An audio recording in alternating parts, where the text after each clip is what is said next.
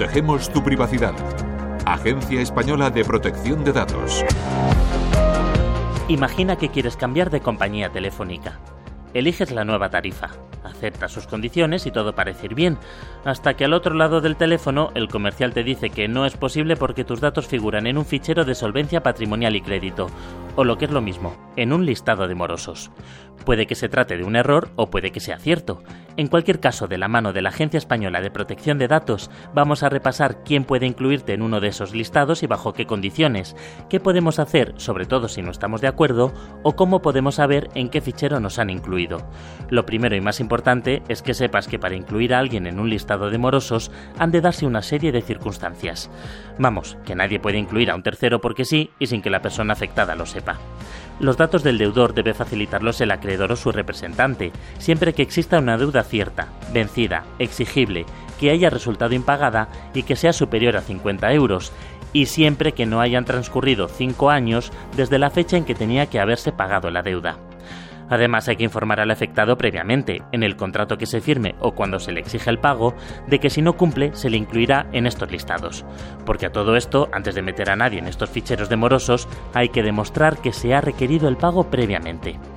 Así, una vez hecho el trámite y una vez que el nombre del deudor consta en estos ficheros, la entidad que mantenga el sistema de información crediticia deberá notificar al afectado, en 30 días, la inclusión de tales datos y le informará sobre la posibilidad de ejercitar sus derechos. ¿Y cuánto tiempo puede alguien permanecer en estos ficheros de morosos? Por norma general 5 años, aunque si antes de ese plazo satisface la deuda, se eliminarán los datos del listado. Claro que a todo esto podemos no estar de acuerdo con nuestra inclusión en estos ficheros. Si se incumple alguno de los requisitos que acabamos de repasar, podemos presentar una reclamación ante la agencia. Pero antes de dar ese paso, lo suyo es solucionar el asunto de forma amistosa. Puedes dirigirte directamente al responsable del tratamiento de datos y si la información que te dé tampoco te satisface, habla con el delegado de protección de datos en cuestión. Si ni con esa responden a tus dudas, puedes reclamar ante la agencia que te aclarará si el tratamiento de tus datos es el correcto, si bien, y esto es importante, no es competente para dirimir si una deuda es cierta o su cuantía. Y por último, si queremos saber en qué listado de morosos estamos, lo que debemos hacer es ejercitar nuestro derecho de acceso y dirigirnos al responsable del tratamiento de nuestros datos. Aquí la agencia poco más puede hacer salvo ofrecerte la información necesaria para ejercitar tus derechos, que no es poco.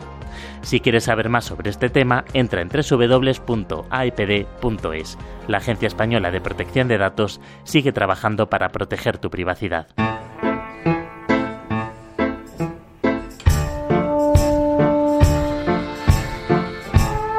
Gonzalo Barroso, Agencia Española de Protección de Datos, Radio 5, Todo Noticias.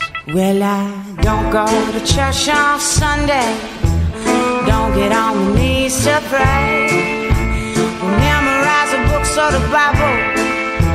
I got my own special way. I know Jesus, He loved me. Maybe just a little bit more. If I fall down on my knees every Sunday.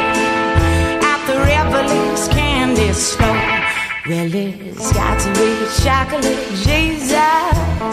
Make me feel so good inside. Got to be a chocolate Jesus